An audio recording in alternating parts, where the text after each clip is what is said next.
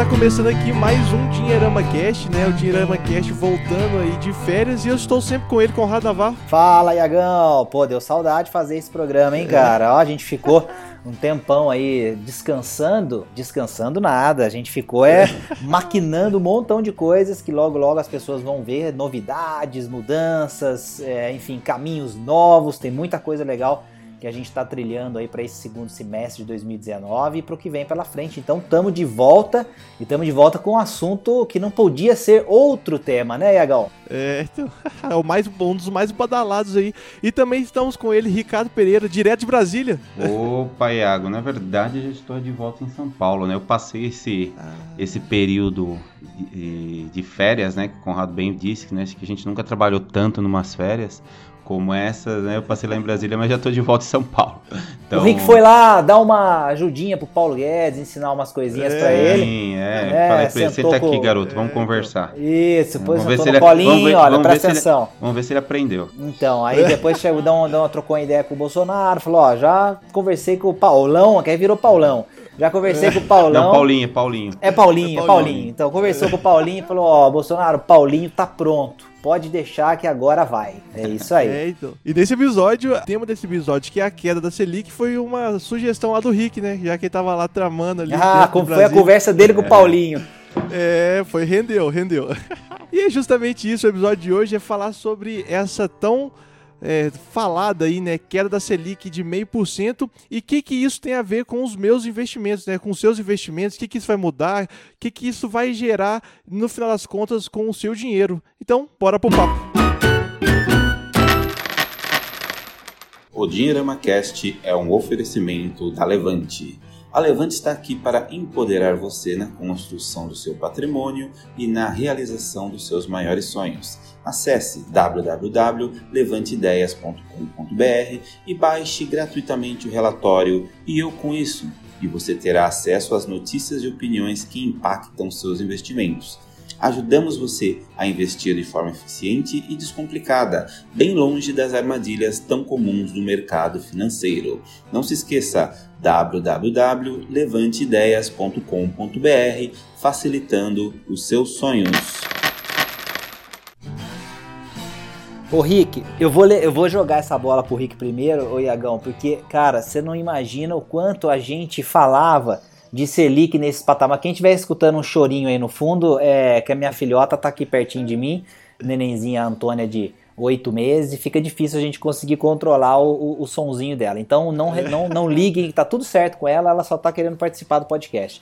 Mas o, o Rick, a gente sonhou com o Selic nesse patamar, mas de um jeito sustentável. E aí eu já jogo a bola para você, para você responder. Será que vai dessa vez ou será que é de novo aquela coisa que joga lá embaixo, depois volta a subir, joga para baixo e volta para subir? Não, é até engraçado a gente falar em Selic baixa, né, falando em 6% ao ano né? A gente pode ter como com base de comparação aí outros tantos países no mundo, né, a gente vai chegar à conclusão de que não é baixo nada, mas quando a gente olha para o histórico brasileiro, né, que 100% brazuca, a gente, é, a gente chega à constatação que é a, no, que é a mais baixa da, da história nossa, né, então a gente chega, tá falando de 6% ao ano como taxa Selic.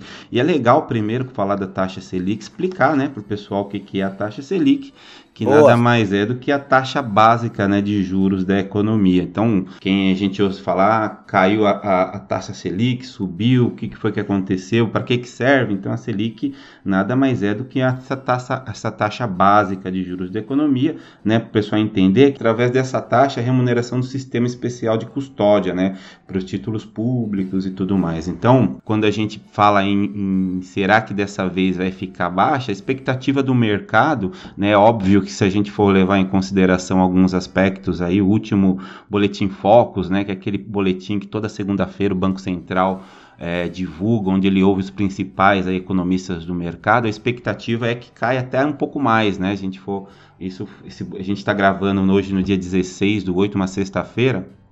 É, na segunda-feira, de, de segunda-feira para cá, aconteceu muita coisa no mundo, né? Teve aí perigo de guerra comercial, o pessoal falando que é desaque desaquecimento mundial. Então a gente não sabe exatamente como que vai ser na Argentina mergulhando no kirchnerismo de novo, né, Rick? A gente exatamente, a gente não sabe o que que tá passando, é, que vai acontecer no próximo boletim, mas se levar em consideração dessa semana, a expectativa é que os juros continuem até com mais cortes, né? o Banco Central promova mais cortes, né? mais ajustes na taxa de juros e fique no final de 2019 em 5,25. Então, é, se a gente for olhar pelo menos uh, um olho dentro dessa da, do que o mercado espera, a expectativa é que sim, pelo menos até o final de 2019 a gente mantenha aí os juros num piso cada vez mais baixo e começa a olhar agora os desafios para 2020, né? E aí tem uma outra discussão, ba discussão bacana que acabou de sair depois que a gente conseguiu avançar com a reforma da Previdência, que é a questão dos, dos impostos aqui no Brasil, né? A chamada reforma fiscal. Então, tudo isso, quando a gente coloca dentro de um bolo todo chamado Brasil, são discussões importantes que acabam, de certa forma, impactando aí no destino do Brasil quando a gente fala de taxa Selic. Ô, ô Iagão, vou pegar o gancho do que o Rick estava falando para lembrar a galera, primeiro do, de um ponto que ele comentou, que é o Boletim Foco. A gente precisa sempre lembrar aos nossos ouvintes, seguidores do Dinheirama, etc., que esse é um dos materiais mais interessantes para as pessoas tomarem contato no seu dia a dia, mesmo que sejam leigas, porque é o compilado de como pensam os principais agentes envolvidos com é, o mercado financeiro, com a economia do Brasil, é, quando a gente fala de instituições financeiras. Então ali a gente tem um pouco do sentimento né, dessas, desses agentes, dessas empresas, dessas grandes instituições financeiras que, querendo ou não, são agentes de mudança, de transformação, na medida em que muito do capital emprestado, do crédito, dos financiamentos, etc., acabam vindo da mão desses, é, dessas instituições, dessas empresas. E claro, também muitas delas assumem um papel de administrar o patrimônio de muitos investidores brasileiros. Então acho que o primeiro ponto legal da fala do Rick, a gente precisa reforçar, que essa questão do Boletim Focus, é só acessar o site do Banco Central ou procurar no próprio Google mesmo, Boletim Focus, vai cair na página. Eu acho que isso é bem é, bacana. E essa questão né, da, da, da, sua pergunta que você jogou no comecinho, é, de como que influencia, o, a taxa básica de juros, né, a Selic, ela é, é, é, bastante direta no que diz respeito ao que acontece com a vida, tanto do consumidor quanto do investidor. A primeira coisa a se imaginar é o seguinte, quanto mais baixa a taxa Selic, é, mais barato é o custo do dinheiro, né? Vou explicar isso um pouco melhor. Quer dizer, fica mais barato rolar é, dívidas ou transações envolvendo dinheiro, porque ele baliza as taxas de juros praticadas nos empréstimos, nos financiamentos, etc. Vou dar um exemplo prático disso, né?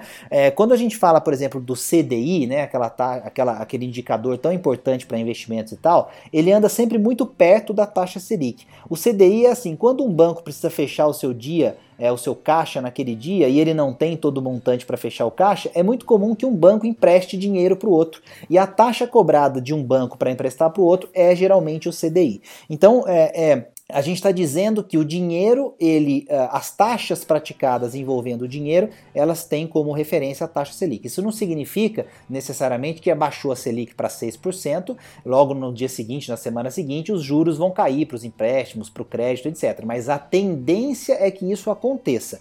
O mesmo valendo para quando a taxa Selic sobe. Então, com isso, a gente convida mais as pessoas a tomarem crédito, a, a comprarem de forma parcelada, financiada, etc., porque você terá juros menores, então mais facilidade para comprar, logo você aquece a economia. Então essa é a forma direta com que mexe com a vida dos consumidores. Dos investidores acontece a mesma coisa, só que você, é como está falando de rentabilizar o dinheiro do investidor, que está associado à Selic, porque ele pode investir em produtos de renda fixa que são é, pós-fixados, por exemplo, com Selic, o caso do Tesouro Selic, ou ele pode investir em, em fundos de investimento conservadores que, tem, é, é, que são atrelados, por exemplo, ou tem como benchmark o CDI, etc. Então, se essa taxa está caindo, o retorno potencial desses produtos também será mais baixo. Então o investidor, obviamente, terá que procurar alternativas é, de maior risco para poder rentabilizar sua carteira como um todo, sem, claro, abandonar, obviamente, a renda fixa,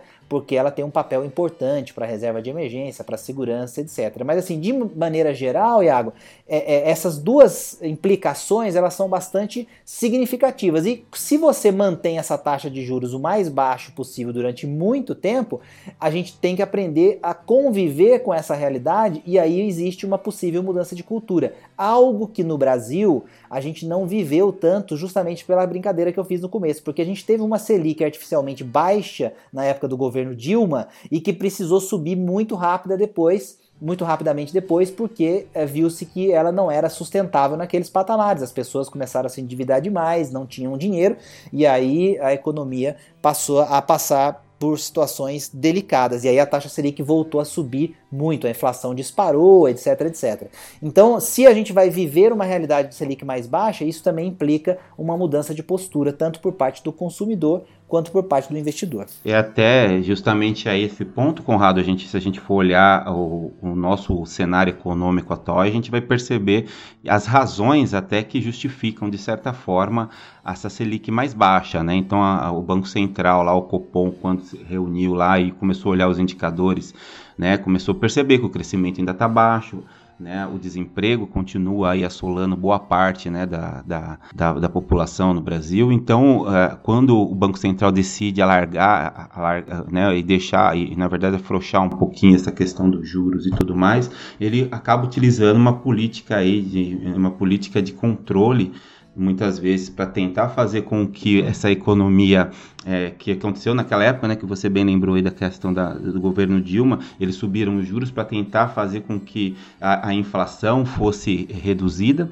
e agora é justamente ao contrário, a gente percebe que tem uma inflação controlada, o país precisa de estímulos para crescer, então como um instrumento de política é, monetária, os juros acabam sendo também utilizados para poder fazer com que o país volte, né, para dar um, um, um impulso para o país voltar a crescer e de certa forma aí a gente, com os aspectos econômicos, é, principalmente internos, controlados, a gente consegue ter um horizonte um pouco mais favorável. E, e até uma coisa que o, o próprio Conrado citou, né, em relação aos títulos pós-fixados, que te, acho que um mês atrás, né, eu até tinha comentado com o Conrado que tinha pós-fixados que estavam menor que a taxa Selic atu atual, né? Então já dando indícios dessa possível queda. Legal isso, né, Iago? A gente conversou disso. E, e o diagnóstico no nosso bate-papo no WhatsApp foi exatamente esse. Lembra? A gente falou: olha, isso sinaliza que uh, os investidores provavelmente estão aceitando essas taxas mais baixas porque a expectativa é de que a Selic vá cair abaixo dessa taxa oferecida. Então, ainda que a Selic não tivesse é, caído para os 6%, é, mas a indicação fosse essa, os investidores estavam aceitando no pré-fixado uma taxa mais baixa porque a expectativa para o futuro é de que a Selic fosse ficar abaixo daquilo que se estava pagando. Então, se estava, sei lá, 5,70, por exemplo, mesmo com Selic a 6, a expectativa da Selic ir para 5,25 é, estava fazendo sentido para o investidor naquele momento pegar o pré 5,75, mesmo que a Selic ainda estivesse, como está agora, em 6%. Então, é, é bem lembrada essa situação, porque o, o, o movimento do mercado e dos investidores ele acontece muito em relação às expectativas futuras. Então, você vai segurar uma taxa que pode não ser a melhor taxa hoje, mas como o pré-fixado tem uma data de vencimento lá na frente, você vai segurar uma taxa que ali na frente vai ser atrativa. E era exatamente isso que estava acontecendo com a expectativa de Selic a 5,25, como o Ricardo falou, para esse ano, podendo inclusive ser mais baixa que isso, a depender do que a gente vai conquistar em termos de reformas, de mudanças, de crescimento, é daqui para frente. Então, excelente exemplo que você lembrou aí, Adam. Uma coisa agora, perguntando aqui para Perguntando as dúvidas que as pessoas têm hoje, né, com a queda da Selic. A gente já fez episódio aqui falando do próprio Tesouro Direto. E como vocês já bem explicaram, assim, a Selic é indicativo, assim, é quase direto de todas as rentabilidades que o Tesouro oferece. E aí, faz sentido ainda eu estar tá no Tesouro? Faz sentido eu ter, olhar ainda esse, dessa forma de investimento? Tem gente que está assustada achando que ainda outros tipos de investimentos mais conservadores, sei lá, poupança, seja melhor melhor? Como que, como, como que vocês explicariam isso aí? Legal, Aliago. Vamos, vamos, vamos primeiro é, colocar uma afirmação que vai parecer até forte demais nesse momento, mas eu acho que é legal para fincar bem o nosso, a nossa opinião em relação a isso. É, a renda fixa ela sempre deve estar no horizonte de investimentos de um investidor inteligente. Então, é, você sempre precisará ter parte do patrimônio em renda fixa, independente da taxa de retorno dos títulos ou da taxa básica da economia naquele momento, porque a gente está falando de segurança, a gente está falando de liquidez, né? E a gente está falando é, de proteção do investimento como um todo. Então, reserva de emergência, investimentos com boa liquidez e a questão é, de você é, ter a maior parte do patrimônio de forma não arriscada isso continua e sempre continuará sendo uma das principais regras do investidor inteligente. E aí, qual é o grande exemplo disso, Thiago?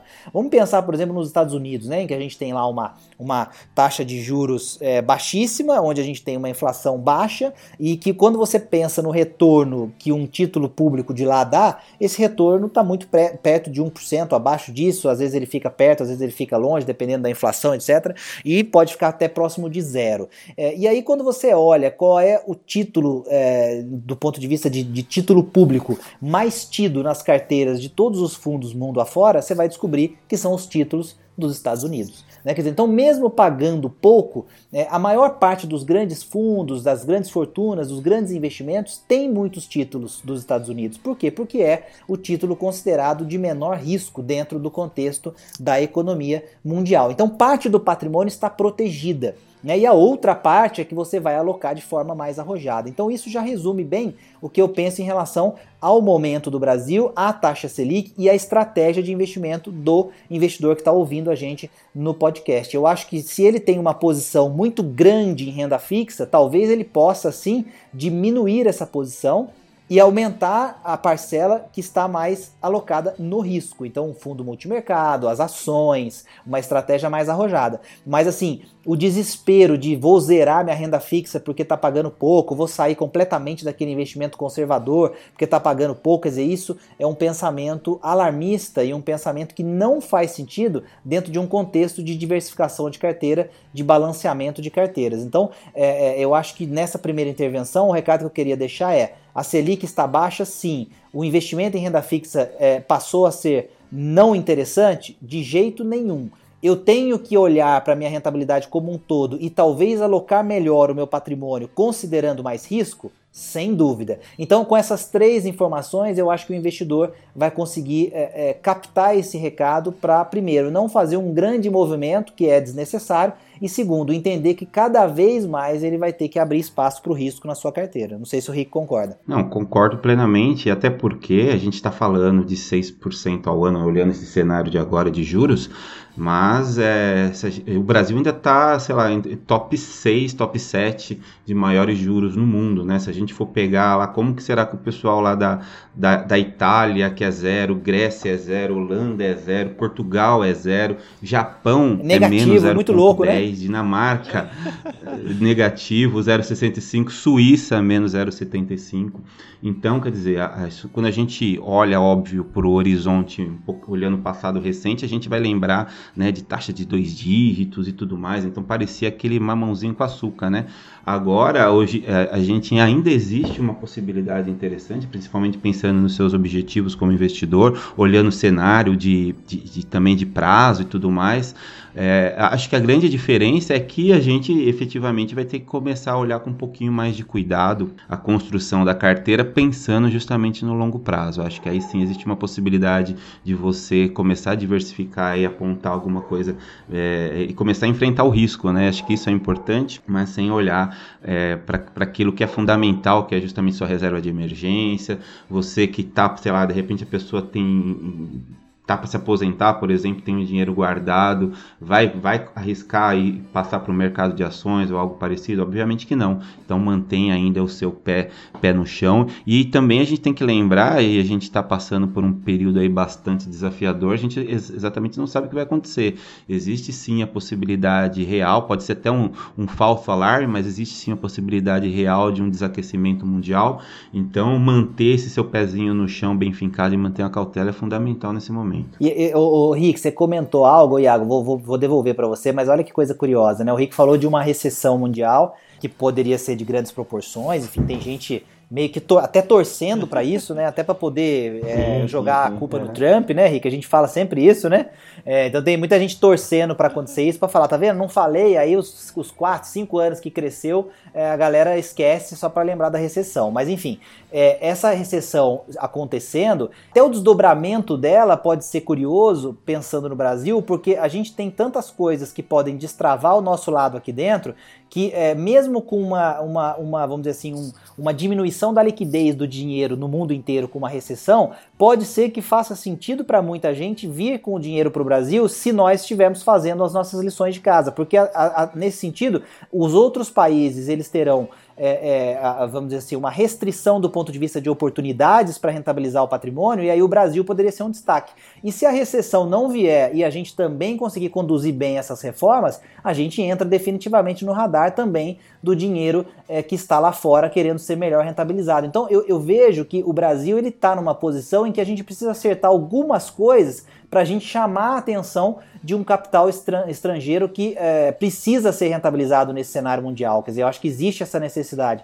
Então, assim, é, é, é, é bem peculiar isso, né, Rick? É, na verdade, acho que o grande alerta que a gente está falando, que, e, que acho que faz bastante sentido a gente sempre comentar, a gente já falou isso 10 anos atrás, o Conrado vai lembrar muito bem disso, quando é, rolou aquele boom de bolsa de valores, saía capa da revista, capa, não sei, capa de uma coisa, capa lá, todos os sites falando. Muita gente catou Vendeu dinheiro, apartamento, era uma loucura, né, Rick? Vendeu apartamento, depois, né? Depois deu o que deu. O que aconteceu lá, teve a crise do subprime, que aí que levou a bancarrota grandes bancos e tudo mais. Então sempre existe, e, e, e principalmente nesse momento de indefinições, é legal você manter um pouco os pés no chão. É claro, começar a olhar assim com carinho, porque uh, os fatores internos aqui estão caminhando relativamente bem. Né? A gente percebe que existe, principalmente dentro da equipe econômica, gente muito preparada, pessoas que estão com um olhar é, bem interessante sobre o futuro, né? as perspectivas são bem positivas.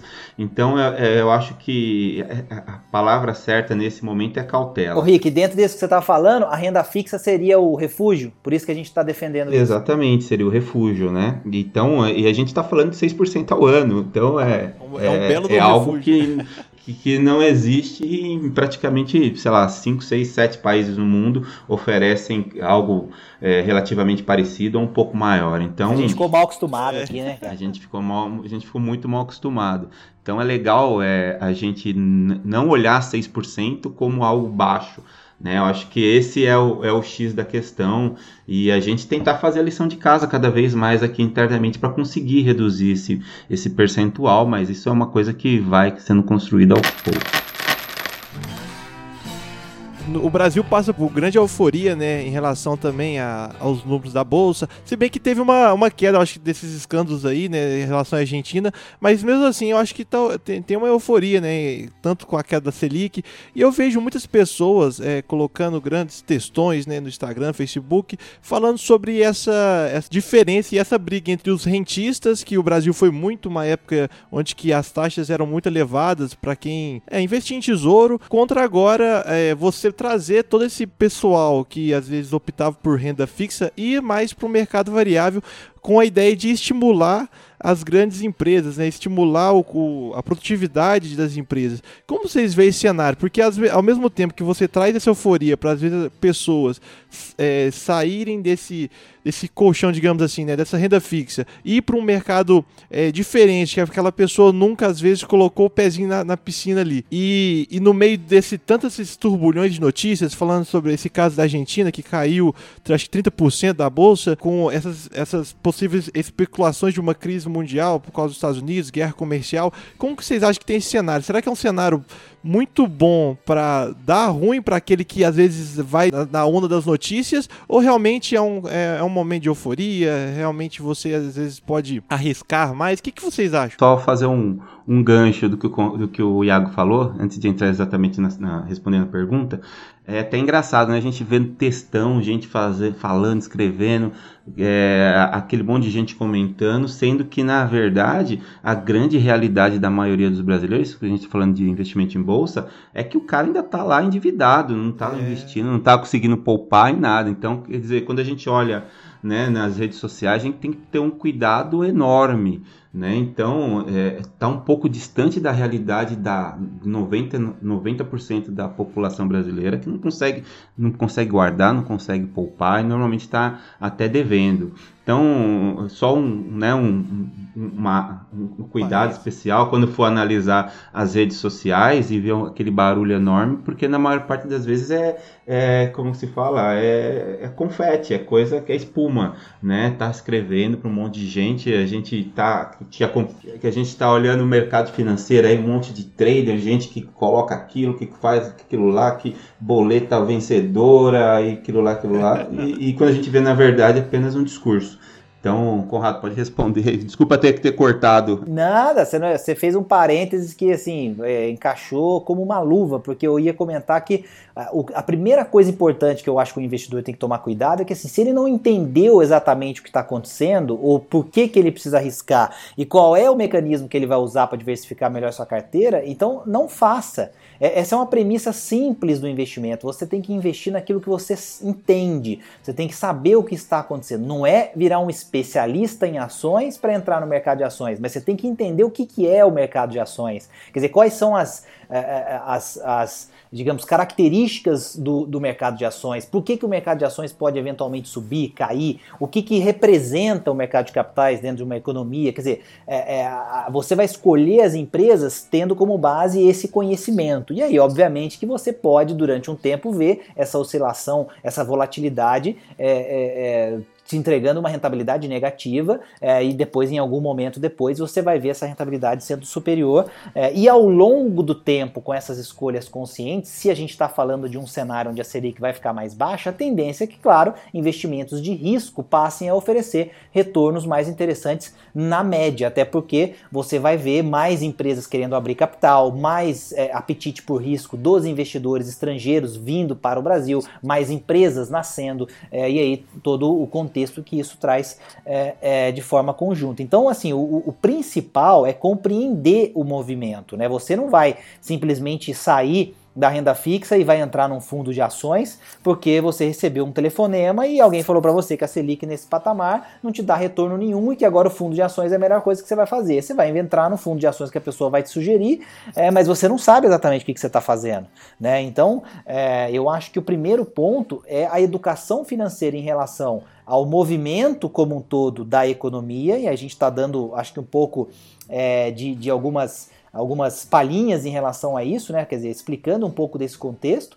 E aí, depois entrando mais especificamente nos investimentos, você tem que compreender quais são as alternativas. Então, é, vamos lá. Eu, eu, tenho, por exemplo, renda fixa e agora eu queria é, poder pensar um pouco mais em geração de renda mas é, mais para eu ter um pouco mais do que me paga a renda fixa. Você não vai necessariamente dar um salto para um investimento super arrojado que tem uma volatilidade gigantesca, porque você vai estranhar. Mas, por exemplo, você pode entender o que é um fundo de investimento imobiliário, e aí você compreender que que ele é uma alternativa interessante, muito parecida com imóveis, mas que você pode entrar com pouco dinheiro. E você tem um aluguel, né, o yield mensal isento de IR, e aí num contexto médio você vai receber ali, sei lá, 7, 7,5% ao ano, é, mais ou menos, né, que é mais do que a Selic a 6%, por exemplo, e você é, é, tem um retorno é, isento de IR, mais a possibilidade dessa, dessa cota nesse fundo se valorizar, se você escolher um bom investimento, se o mercado se recuperar e o mercado de imóveis aparentemente vai acompanhar essa retomada que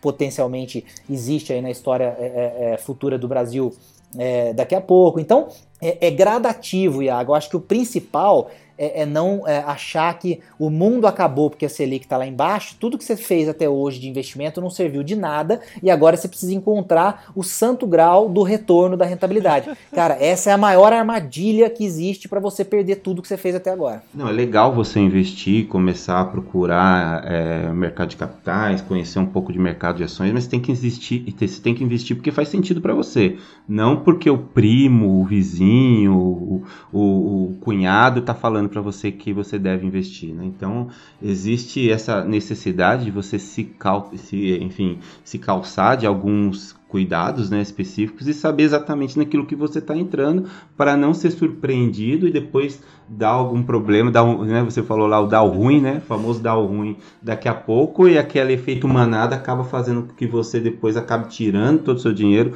e você fique com aquele prejuízo enorme sem saber exatamente o que estava entrando e aí depois ainda sai falando mal né, falando mal da bolsa, falando mal do mercado de ações, e aí causa um problema enorme, né, porque o, o erro, a pessoa não vai perceber que o erro foi dela, né, e acaba procurando os culpados que existem aí, a, né, a gente ficou buscando culpados e vai falar que o problema é o mercado de ações, que é, que é aposta, que é cassino. Não, aí, aí, aí você matou, é bingo, é isso que eu ia, eu ia interromper para falar isso, a responsabilidade é sua, né, quem tá ouvindo a gente, você que decidiu vender tudo e entrar na bolsa, ou então não fazer isso, quer dizer, então não tem assim, eu escutei de alguém, eu li algum relatório, alguém me falou, não.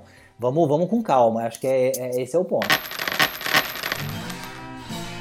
É, é, interessante sim, não sei se vocês concordam, mas às vezes eu vejo esse cenário, para quem às vezes ficou insatisfeito com a queda da Selic, né, por causa dos investimentos que ele tinha, eu vejo que talvez esse cenário seja um convite a, a essa pessoa estudar, né? E não necessariamente já entrando com dinheiro, tirando tudo, fazendo movimentos grandes, mas pelo menos um convite a entender como que é, que nem o próprio Conrado falou, né? Entender como que é o fundo imobiliário, entender as opções, né? Mercado de ações, poder estudar para ver se realmente aquilo, num patamar curto ou médio prazo, faz sentido para a pessoa começar a, a, investir, né? Eu acho que, no final das contas, acabou sendo um convite ao estudo, né? O Iago, é legal esse seu comentário, porque o Brasil, ele é um... A gente tem é, de 94 para cá o plano real. Então é um jovem, né?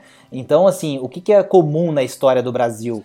Que as coisas mudem muito rápido. Então, o pensamento das pessoas é muito de, nossa, eu preciso aproveitar agora porque ano que vem não tem mais, né? O brasileiro tem essa coisa. Então, é, no fundo, é, compreensível essa ansiedade das pessoas em olhando o que está acontecendo no cenário de juros, ficarem desesperados para encontrar qual é o próximo investimento que vai garantir um retorno muito elevado. Mas aí vem a, a questão da, de compreender que garantia combina com um investimento conservador, e aí é renda fixa.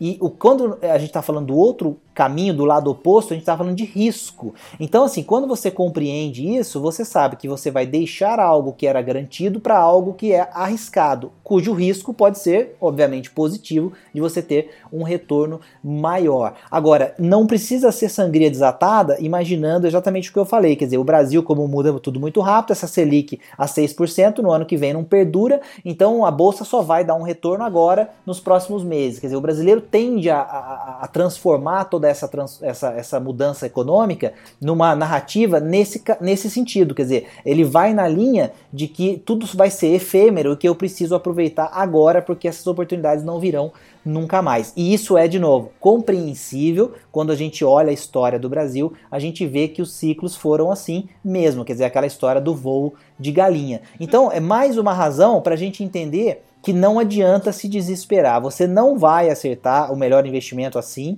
você não vai garantir a maior rentabilidade assim. Você vai viver uma grande aventura, você vai ter história para contar, mas isso não combina necessariamente com fazer bons investimentos e com educação financeira. Então acho que assim, talvez o recado fique um pouco mais sensível para as pessoas entenderem o que a gente está tentando falar aqui. É, isso é legal porque quando a gente fala em bolsa de valores, a gente percebe que no Brasil a gente está falando, sei lá, de pouca gente. Quanto é, um passou de, de um milhão agora recentemente. Deu, é, passou, é. né? Então a maioria institucional e mesmo assim qualquer repique que acontece, quer dizer, a, a, essa flutuação é muito grande. Então, a pessoa que não tem estômago e não tem conhecimento e não tem um pouco de cultura sobre o que acontece de fato aqui no Brasil, então é, pode se dar mal muito rapidamente, quebrar a cara e criar até um, uma barreira, né? Que daqui a pouco, como a gente acabou de falar, vai ficar falando mal, vai falar mal para uma outra pessoa e aquilo. Então é, é, é indispensável, por isso que o, Iago falou, começar a estudar, começar a estudar de fato, né? Não ler e não simplesmente ouvir uma versão, buscar informação que existe aí a, a montão, mas filtrando muito bem isso. Não, e olha que louco, né? Se a pessoa fizer desse jeito que você tá falando, que ela traumatiza, e aí vamos imaginar que o Brasil dá certo, né? Porque a gente sempre foi o país do futuro, né? Mas então vamos ser otimista.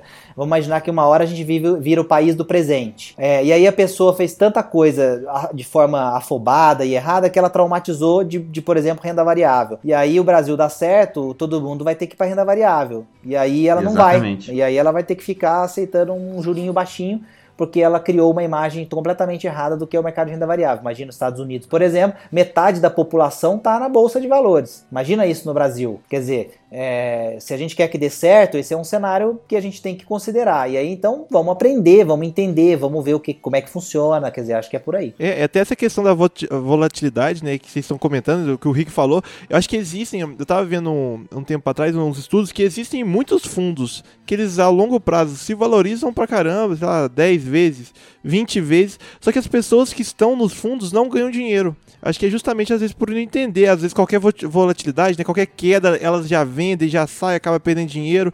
E eu acho que vai muito disso, né, pelo desconhecimento dessa, desse tipo de, de, de, investimento que tem alta volatilidade. Eu acho que isso aí é que nem, de novo, né, é um convite ao estudo para você entender como que é, como que é o teu estômago, como que é o psicológico para esse tipo de coisa. Não, e as pessoas, Iago, acho que talvez o Conrado pode até falar com mais propriedade sobre isso, que ele, ele é estudioso desse assunto, é, muita gente acaba pegando o dinheiro do dia a dia e colocando no fundo, colocando em bolsa, quer dizer, não é o, aquele dinheiro, que, que aquele capital preparado para esse tipo de investimento, né?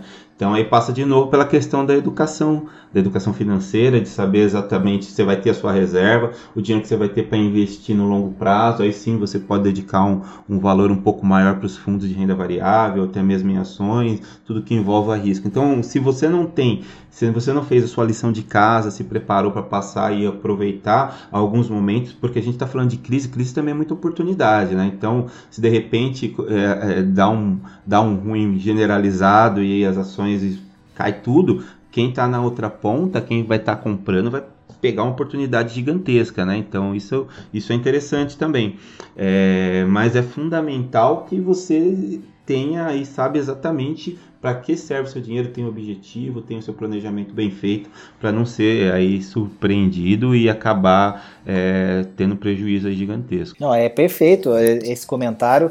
É, não tem nem que acrescentar nada, Rick. É, eu acho que o, o, o Lance falou que eu estudo bastante isso aí. Eu gosto muito de ler a questão da, do comportamento e tal. É... é inclusive é legal que você conhece bastante esse, alguns investidores é, que, enfim, foram gestores de fundos e tudo mais aí, e, e, ao longo dos anos escreveram uma história de sucesso, né? É, e, e, e o, o, o, quadro é basicamente o que o Iago falou, as pessoas elas não estão acostumadas com volatilidade, elas tendem a pensar apenas em rentabilidade, e aí o que, que ela faz? Ela analisa um fundo olhando a sua rentabilidade histórica recente. Aí você pega um movimento como que a gente teve recentemente de um mercado é, só subindo, você vai ver um retorno muitas vezes de um fundo que opera um pouco alavancado, etc. Um retorno sendo muito expressivo. Aí você pensa, poxa, eu vou ficar de fora dessa festa? Não vou. Aí você tira o seu dinheiro da reserva, você tira o dinheiro daquilo que não poderia tirar, ou usa um dinheiro que não é para isso, porque é um dinheiro que você pode precisar daqui a pouco, e põe lá. Aí o mercado dá uma azedada, o seu retorno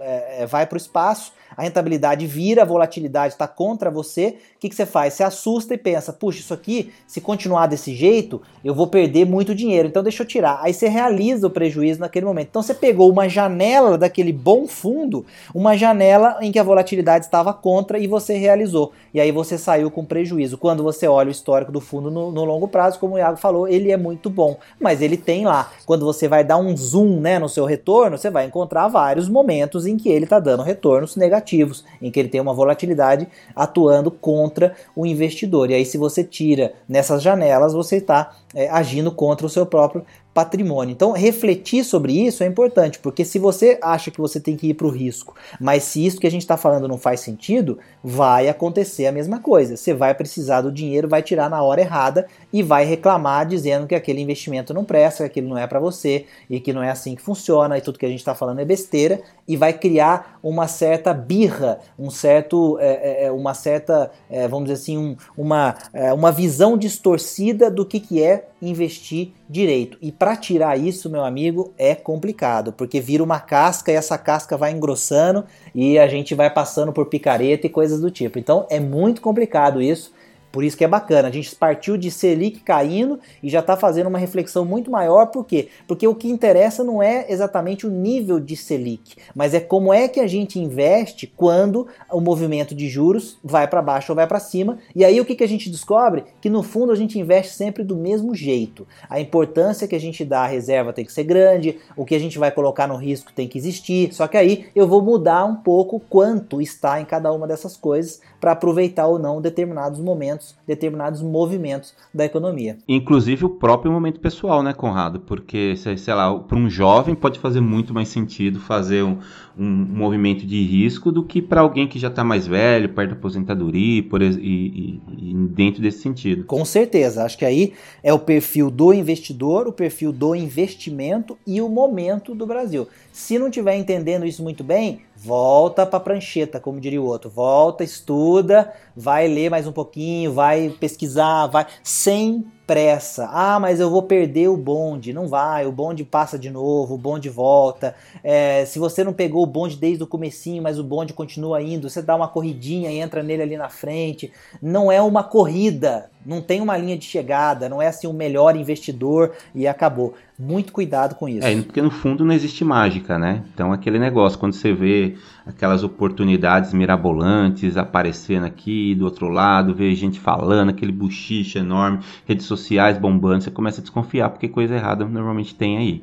Então, não, é, se fosse é fácil, pirâmide, qualquer um fazia, né, Rick? É, aqueles, né, aquelas coisas que a gente sabe muito bem aí que é, só estão ali a gente espera, esperando assim uma oportunidade para aparecer e a gente tem que ficar bem alerta com isso. Perfeito.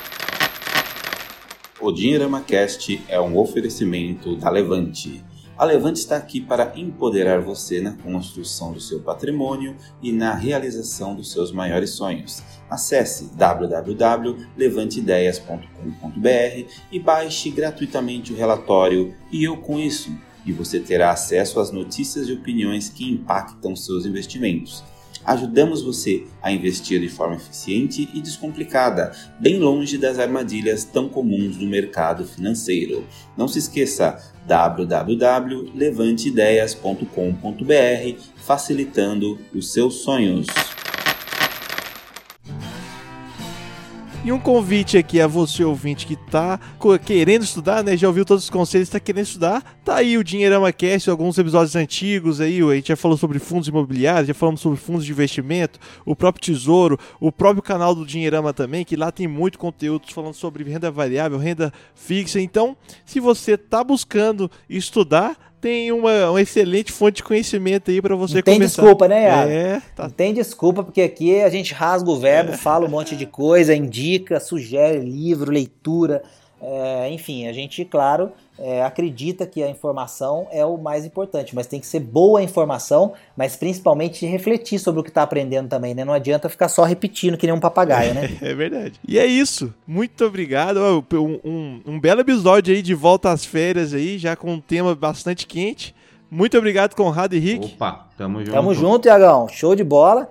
Ficou massa esse episódio, hein? É. Agora a gente subiu a barra, a galera vai reclamar no próximo, hein? A gente já tá sentindo falta também, né, Conrado, de poder gravar e desse contato legal que a gente tem com o pessoal. Muita gente comentando do Dinheirama Cast no Twitter, mandando parabéns, dizendo que não perde um episódio. A gente fica muito feliz. Vamos e pra a gente cima. volta aí com gás total para poder fazer mais episódios e e aí, como o Conrado falou, tem muita novidade legal vindo por aí. A gente vai ficar feliz em compartilhar com quem acompanha o Dinheirama Cast. Opa. Tamo junto, Iagão, Rick, obrigado, viu? Tem mais. Tamo junto, gente. E para vocês, continue seguindo aí nossas redes sociais, Instagram, Facebook, YouTube. E agora a gente também tem um grupo no Telegram, né? Que lá a gente coloca também a, os episódios de podcast, os vídeos novos. Então, acesse lá. O grupo nosso... é aberto, né, Iagão? Só procurar Dinheirama que consegue achar no Telegram, né? Isso, é. Só, só digitar Dinheirama que você vai lá. Vai ter áudios do Rick, do Conrado, falando também sobre algumas atualidades.